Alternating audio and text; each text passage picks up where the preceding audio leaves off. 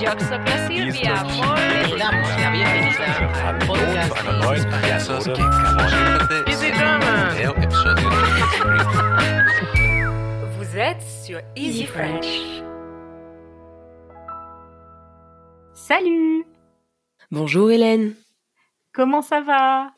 Écoute, ça va. Aujourd'hui, euh, c'est le 14 février. Alors, je te souhaite une joyeuse Saint-Valentin. Merci à toi aussi et à vous aussi les amis, même si évidemment vous écouterez ce podcast un peu plus tard. On espère que vous avez passé une bonne Saint-Valentin. oui. Tu vas faire quelque chose pour la Saint-Valentin, toi? Euh, oui, grâce à vous les amis, parce que euh, parmi les membres de la communauté sur Discord, vous avez été plusieurs à parler de la Saint-Valentin et de ce que vous aviez de prévu. Et notamment, euh, beaucoup de personnes parlaient de faire des gâteaux. Mhm. Et donc, euh, ça m'a donné l'idée. euh, donc, je vais faire un gâteau au chocolat. J'ai Oh. acheté tous les ingrédients et je vais faire ça juste après cet enregistrement. Alors, j'espère que ça va être réussi parce que je ne fais jamais de gâteau. Alors, si je me lance, c'est grâce à vous. Bon. Je suis sûre que tu, je suis sûre que ce sera très bon parce que tu cuisines très bien et ton amoureux a bien de la chance. On va voir. Et toi, quelque chose de prévu? Non. non, non. Je suis pas très euh, fête commerciale et trucs comme ça. C'est pas du tout mon, mon truc. Et puis ça demande trop d'organisation. Donc euh. On va dire que c'est parce que c'est trop commercial. t'es trop commercial. bon, on passe tout de suite au sujet de la semaine. Allez, on y va. Le sujet de la semaine. Aujourd'hui, je voulais parler avec toi du rapport des Français à l'argent. Ah, c'est très intéressant. Oui, c'est un vaste sujet. Alors, qu'est-ce que tu pourrais nous dire? Est-ce qu'il y a des traditions en France liées à l'argent, à la manière de gérer son argent? Alors moi, je dirais qu'en France, contrairement à d'autres pays, on épargne énormément. Ouais, Et surtout ces derniers temps, euh, contre-intuitivement, même s'il y a eu beaucoup d'inflation et moins d'argent, les Français ont énormément épargné. J'ai vu dans les médias que vraiment les comptes épargne avaient explosé. ouais, je pense que c'est logique. C'est les gens euh, qui veulent se mettre à l'abri, se protéger peut-être. Oui, oui, mais on pourrait penser que bah il y a pas d'argent pour se mettre à l'abri, mais en fait, euh, il est là. Cet argent est là et les Français aiment énormément épargner. On a plein de moyens d'épargne, les livrets A, les PEL. Alors les PEL, c'est les plans épargne logement, les Mhm. assurances vie. Les Français sont des gens assez frileux en fait euh, sur le plan euh, financier, économique et euh, on fait pas trop de trop de folie, trop d'investissements un peu hasardeux. En tout cas, c'est l'impression que j'ai par rapport à d'autres pays. Ouais, je pense aussi euh, que on est un peu frileux, on est prudent. Euh, les gens euh, ne prennent pas beaucoup de crédit. Ils Mhm. en prennent quand c'est nécessaire pour euh, acheter euh, une maison ou parfois une voiture, mais on prend pas de crédit pour acheter des choses euh, non essentielles la plupart du temps. Ouais, alors qu'on peut voir que dans d'autres pays, on épargne beaucoup moins, on investit plus son argent, ou alors dès qu'on a de l'argent, on le dépense sans trop se soucier du lendemain. En France, euh, on prépare vraiment euh, le futur, quoi. On a toujours euh, peur de ce qui pourrait arriver. Ouais, c'est vrai. Je trouve que c'est totalement vrai. En tout cas, en ce qui concerne les gens qui m'entourent, je vois beaucoup de gens qui essayent, même s'ils ne gagnent pas énormément d'argent, de mettre un peu de côté tous les mois pour se constituer euh, une petite épargne. Ouais. Tu as des comptes épargne, toi? Oui, j'ai un livret A.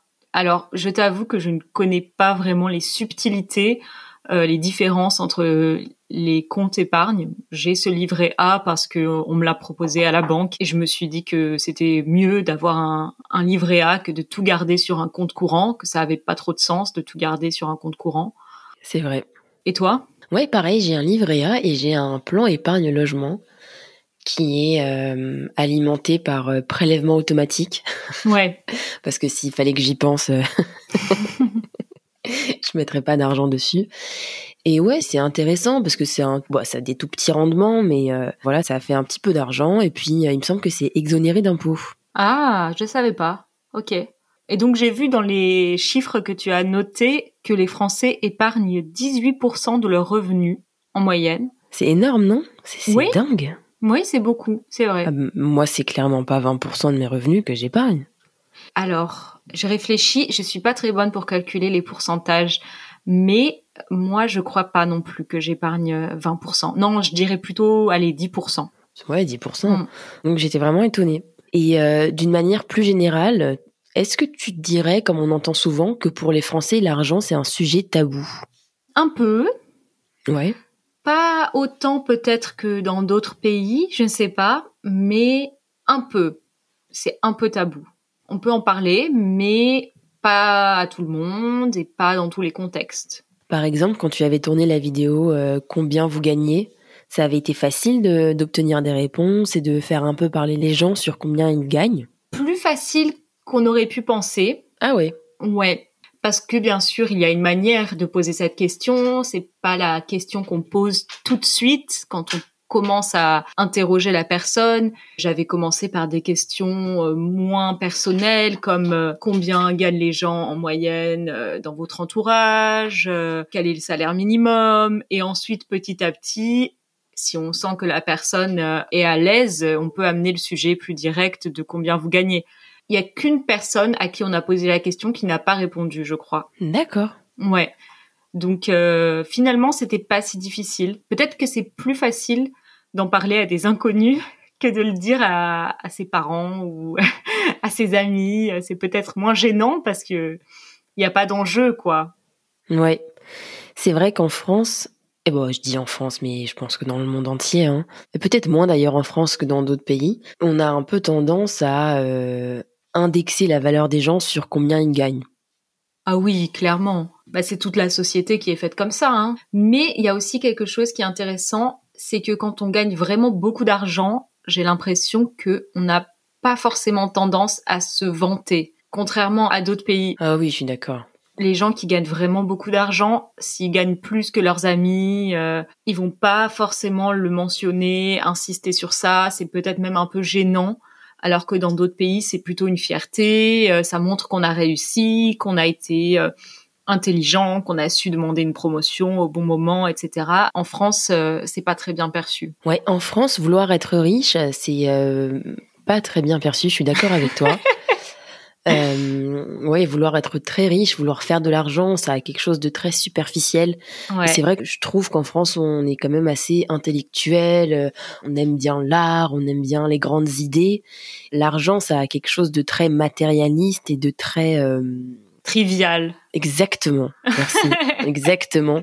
Et moi, j'ai ça très ancré en moi, vraiment Ouais. quand euh, j'entends quelqu'un parler beaucoup d'argent, euh, dire qu'il veut gagner énormément d'argent, que ça fait partie de ses buts dans la vie, bah je suis vachement mal à l'aise et euh, je me dis mais c'est bizarre parce que moi mon but dans la vie c'est d'être heureuse et je me sens presque euh, pas du tout en phase avec la personne alors que si on est un peu honnête avec soi-même, bien évidemment que euh, on aimerait tous être Bien riche et pouvoir faire plein de choses avec euh, avec beaucoup d'argent. Mais ouais, je trouve que c'est un sujet hyper complexe en France. Est-ce que tu connais l'émission Qui veut être mon associé? Non.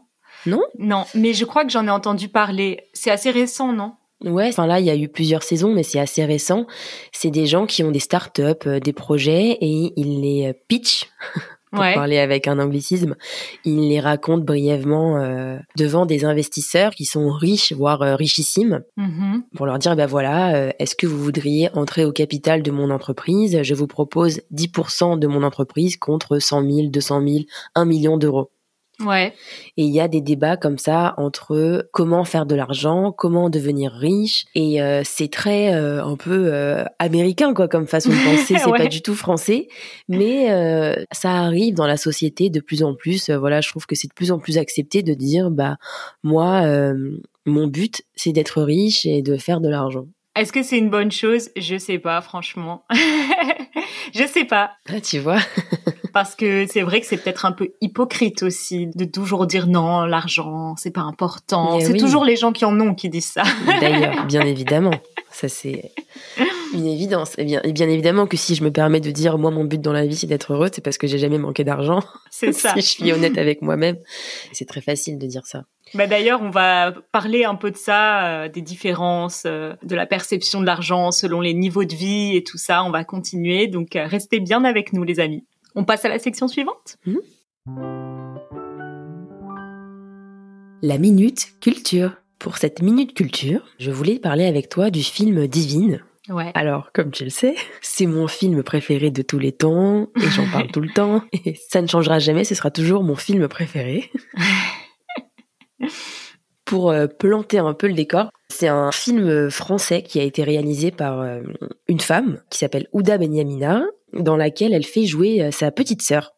Ah, je savais pas. Oui, c'est sa petite sœur, Oulaya Amamra, qui est du coup l'actrice principale de ce film, qui joue le rôle de Dounia.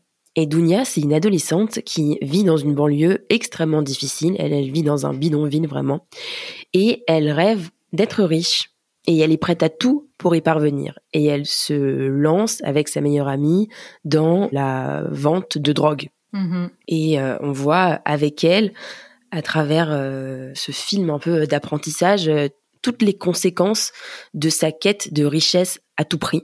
Elle prend des risques énormes, elle sacrifie ses relations personnelles dans le but ultime d'être riche et aussi d'être socialement respectée parce que elle Mhm. estime que les deux en fait vont de pair. Ouais, ouais, c'est vrai. Je pense que c'est un très bon résumé des enjeux du film. Et c'est vrai que c'est un film magnifique parce que l'actrice est incroyable. Elle est vraiment euh, tellement euh, vraie dans ce film.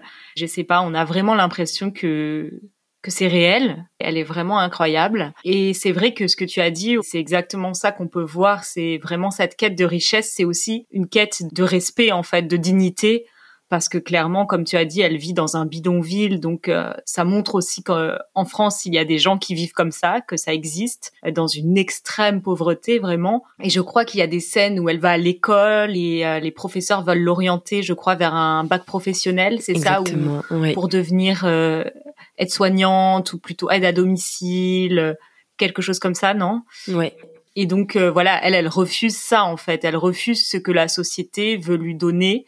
La société veut l'assigner à cette place d'une personne dans un boulot euh, payé au SMIC, dont on va parler tout à l'heure, Euh, le salaire minimum, un boulot très dur, un boulot de femme, racisée généralement. Oui. Donc la société veut l'assigner à cette place et elle, elle refuse ça en fait. Et c'est très intéressant parce qu'on pourrait y voir quelque chose de très négatif dans cette quête de l'argent, mais en fait on la comprend tout à fait. Je suis entièrement d'accord avec toi et euh, ce qui est terrible dans ce film, c'est que j'ai beau l'avoir vu plusieurs fois, j'arrive pas à imaginer d'autres fins.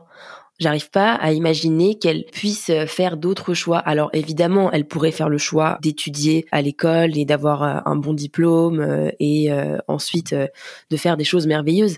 Mais on comprend bien que dans l'état de sa situation, ça paraît compliqué et qu'à un moment, en fait, à chaque choix qu'elle fait, qui est effectivement euh, le mauvais, Mhm. on voit difficilement comment elle, elle peut faire autrement. Je sais pas comment, si tu vois ce que je veux dire. Oui, oui, c'est ça. On comprend pourquoi elle a fait ce qu'elle a fait et on se dit peut-être que dans la même situation, on aurait fait pareil. Ouais, Parce qu'elle veut aussi beaucoup euh, soutenir sa famille, euh, sa maman. euh, donc c'est vrai que on comprend en fait ce qu'elle fait. Et puis elle est très jeune, elle n'a pas les ressources pour penser à d'autres alternatives. exactement. Et euh, petite chose dans ce film que j'adore, c'est qu'il a, mine de rien, il a été réalisé par une femme, que les personnages principaux euh, sont des femmes, Ouais, et euh, que c'est pas forcément euh, estampillé comme un film féministe, mais effectivement, bah, je veux dire, les personnages principaux de ce film sont deux filles de banlieue pauvres. ouais, ouais. Deux filles, pas blanches. Ouais, pas blanche. Et c'est pas un film qui se veut féministe, mais juste qui raconte une histoire. Et en ça, je le trouve hyper puissant. Ouais, ouais, vraiment. Ouais, ouais, l'histoire, elle est fascinante. On est pris dedans, en fait. Euh, c'est pas, c'est pas juste un reportage sur euh, la vie en banlieue. C'est vraiment. euh, Exactement. non, mais c'est exactement ça. C'est, c'est une histoire de quête personnelle. Et puis, il y a aussi une histoire d'amour, bien évidemment, dans le film. Mais l'hi- l'histoire d'amour n'est pas l'histoire principale du film. Exactement. Et ça, c'est bien. C'est vrai. Et puis, euh, le garçon dont elle tombe amoureux euh, est pas là pour la sauver. Non. Ouais, dans ce sens-là, c'est vrai qu'il a beaucoup, beaucoup d'aspects très féministes, ce film. Oui. En tout cas, on vous le recommande absolument. Il était disponible sur Netflix euh, pendant un temps. Je sais pas si c'est encore le cas, mais en tout cas, je suis sûre qu'on peut le trouver sur d'autres plateformes. Et juste, il n'y a pas de happy ending à la fin. Voilà, faut se préparer. euh, c'est dur, c'est douloureux. Mais c'est effectivement, comme tu as dit, la fin n'aurait pas pu être euh, différente parce que sinon le film n'aurait pas eu de sens. Oui. Bon, bah, on espère qu'on vous a convaincu. Et Ouais. on passe à la section suivante. Allez, J'ai capté. Pour cette euh, petite euh, explication de la semaine, tu l'as mentionné juste avant, je voulais parler avec toi du SMIC. Alors, qu'est-ce que le SMIC et qu'est-ce qu'un SMICard Alors, donc le SMIC, c'est un acronyme qui signifie salaire minimum interprofessionnel de croissance. Tu vois, je je savais pas. Je savais que c'était salaire minimum pour Ouais. SM, mais le reste, euh, je savais pas.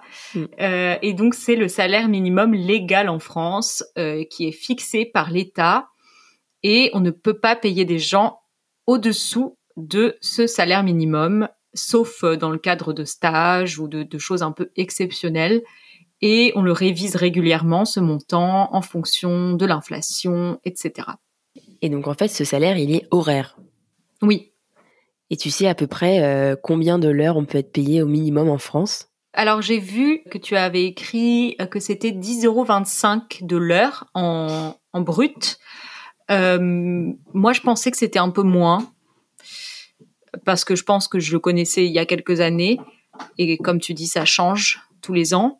Donc, euh, ça fait un salaire mensuel brut d'environ 1554 euros 58 pour euh, un travail à 35 heures par semaine. Ouais. Alors, je sais pas ce que toi tu en penses, mais c'est vrai que le SMIC, il est revu un peu euh, à la hausse tous les ans. Ouais. Et en fait, quand on augmente le SMIC, tous les autres salaires ne sont pas augmentés. On n'augmente pas tous les salaires, mais juste le SMIC. Et ce qui fait qu'en fait, je me dis que chaque année, il y a de plus en plus de gens bah, qui sont euh, au revenu minimum alors qu'ils l'étaient pas forcément. Et je pense que euh, psychologiquement, ça doit être dur en fait.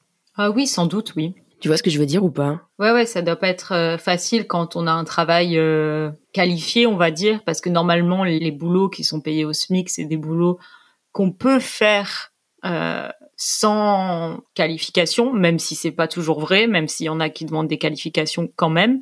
Donc c'est vrai que oui, c'est sûr que si on a plusieurs années d'ancienneté dans un boulot, que c'est un boulot pour lequel on a postulé parce qu'on avait un diplôme ou de l'expérience et qu'on voit qu'on est payé comme euh, quelqu'un qui, qui est au SMIC, oui, c'est pas très encourageant, c'est sûr.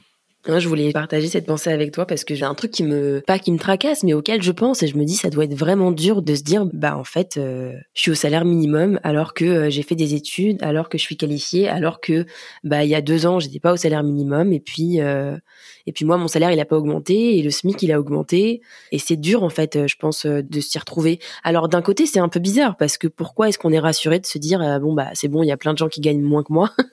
Oui, c'est ça. Mais en même temps, ce qui est bizarre aussi avec le SMIC, c'est que c'est le même dans toute la France, alors que clairement, ça coûte pas du tout le même prix de vivre à Paris ou de vivre euh, dans une autre ville ou de vivre dans la campagne française ou de vivre en outre-mer.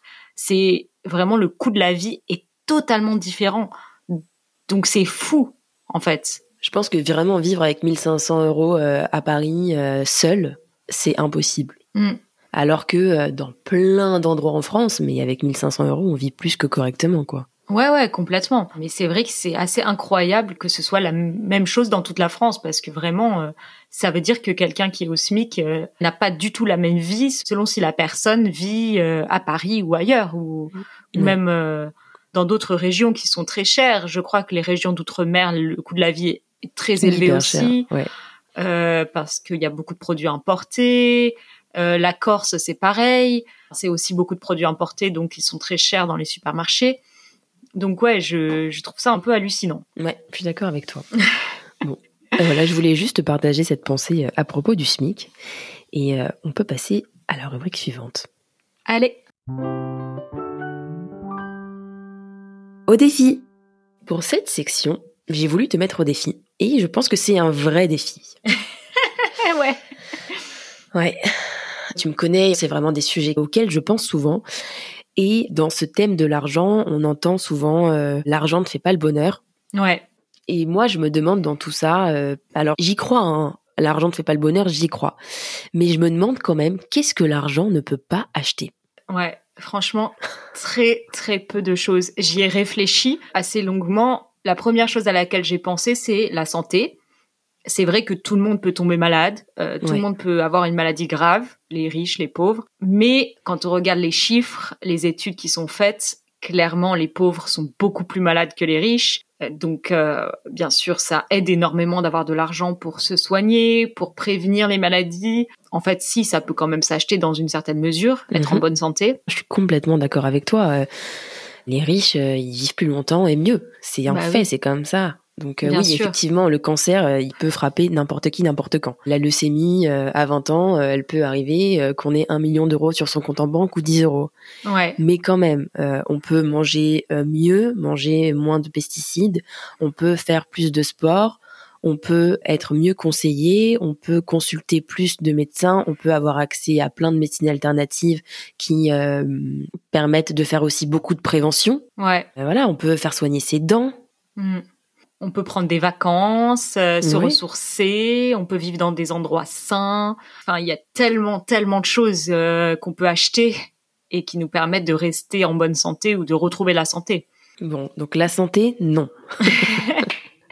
Après, j'ai pensé à l'amour, évidemment. Alors, tu penses qu'on peut acheter l'amour? Oui. euh, pff, Moi, je pense que oui, c'est possible, mais dans des cas euh, marginaux, etc. Mais si vraiment on pense de manière globale, si on regarde un peu les études et tout ça qui ont été faites, c'est vrai que tout le monde ne se rencontre pas sur des applis de rencontres, c'est vrai, mais ça donne quand même une idée un peu de, de la société et de l'amour, de comment l'amour fonctionne dans la société. Et c'est vrai que par exemple sur ces applis, les hommes euh, qui gagnent beaucoup d'argent sont beaucoup plus valorisés, beaucoup plus mis en avant euh, que les hommes euh, qui font des boulots payés au SMIC. Donc leurs profils vont être beaucoup plus montrés, évidemment ils vont être beaucoup plus appréciés, etc. Parce que comme on disait tout à l'heure, c'est pas que l'argent, mais c'est aussi ce que ça renvoie socialement, un métier où on gagne beaucoup d'argent.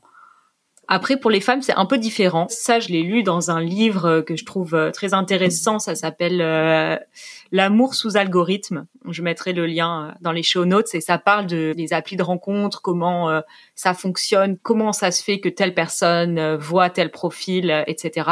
ok. Et en fait, voilà, ça explique que euh, effectivement, pour les hommes, gagner beaucoup d'argent, c'est ultra valorisant sur ces applis. Euh, leur profil va être beaucoup plus montré, etc. Mais pour les femmes, par contre, c'est l'inverse. C'est pas moins elles gagnent d'argent, plus elles sont valorisées, mais c'est plutôt avoir un boulot, on va dire, avec un salaire euh, intermédiaire. C'est plus valorisé, par exemple d'être, je sais pas moi, infirmière, secrétaire, euh, que d'être euh, manager dans une grosse boîte ou d'être médecin spécialiste, par exemple. Ok, d'accord. Ok. J'entends. Donc voilà, pour les hommes, on va dire, c'est peut-être un peu plus facile d'acheter l'amour, en tout cas sur les applis de rencontre. Ouais, non, mais je, oui, oui, ça fait sens euh, par rapport à ce que je vois, par rapport à ce que je vis. Des hommes moches, pas forcément sympas ni drôles, mais riches, qui sont en couple. Il y en a énormément, voilà. c'est vrai. C'est vrai. En fait, il est déprimant cet épisode, Hélène. Ouais, complètement. En plus, ce que j'ai en dernier, c'est encore pire que le reste. Je vais quand même le dire, du coup, j'ai trouvé une chose qu'on peut pas acheter, mais ça va pas nous rendre le sourire. C'est, euh, je me suis dit, ce que tu peux pas acheter, c'est être en paix chez toi. Parce que si tu vis dans un pays en guerre, tu peux partir de ton pays pour aller dans un pays en paix, si tu es riche, mais ce sera pas chez toi. Effectivement. Voilà. C'était ma conclusion, mais ça, ça nous rend pas du tout plus joyeuses. Tu peux pas acheter la, la- la paix, c'est vrai. La paix chez toi. Ouais. Tu peux, toi, quitter l'endroit et aller dans un pays qui est en paix, mais ce sera pas vraiment chez toi. Donc ça renvoie à toutes les choses sur lesquelles en fait on n'a pas euh, de portée quoi en fait. Ouais, c'est ça. bon, on essaye de finir euh, sur des choses positives, même si on va quand même râler un petit peu. Je râle, tu râles, nous râlons. Alors en fait je voulais te demander dans cette partie euh, dans quelle situation tu avais déjà été frustrée de manquer d'argent? Alors, euh, bon, déjà, je me suis dit quand même, toi et moi, on l'a dit, hein, mais euh, on est clairement très privilégiés parce que je pense que toi comme moi, peut-être, tu as dû un peu réfléchir avant de répondre à la question. Oui, bien sûr. Donc déjà, ça veut dire qu'on est hyper privilégié, je pense. Oui, bien sûr, bien sûr. Parce que le fait de devoir réfléchir à la dernière fois où tu as été frustré de manquer d'argent, ça, ça veut dire que clairement, euh, c'est pas arrivé très souvent, ce qui est vraiment bien. J'ai réussi quand même à me souvenir que quand j'étais en Allemagne, donc euh, j'avais 20 ans, j'avais un boulot qui se passait mal et du coup je l'ai quitté et entre le moment où j'ai trouvé un nouveau boulot il s'est passé quelques temps et j'avais vraiment pas beaucoup d'argent parce que bah, j'avais quitté mon boulot et j'en avais pas encore de nouveau et donc c'est vrai que c'était un peu difficile parce que je vivais chez mon copain c'est lui qui payait tout euh, moi je payais rien je pouvais rien payer je pouvais rien m'acheter en attendant de trouver un nouveau boulot et c'est vrai que bah forcément oui c'est pas hyper agréable à vivre de dépendre de quelqu'un Bien sûr que c'est déjà bien d'avoir quelqu'un de qui on peut dépendre. Oui. Mais c'est pas non plus hyper agréable. Ok, donc vraiment une situation très précise, euh, un temps euh, court où tu avais vraiment manqué d'argent en fait. Ouais, ouais, c'est ça. Parce qu'on peut euh, ne pas manquer d'argent, mais être frustré de pas en avoir plus parce qu'on veut faire quelque chose aussi. Ah oui, oui. Ça, non, ça m'est pas vraiment arrivé parce que j'ai toujours vécu en fonction de mes moyens et j'ai toujours imaginé en fonction de mes moyens, rêvé en fonction de mes moyens. Waouh, alors ça, si c'est pas une leçon de vie, ça, je sais pas ce que c'est.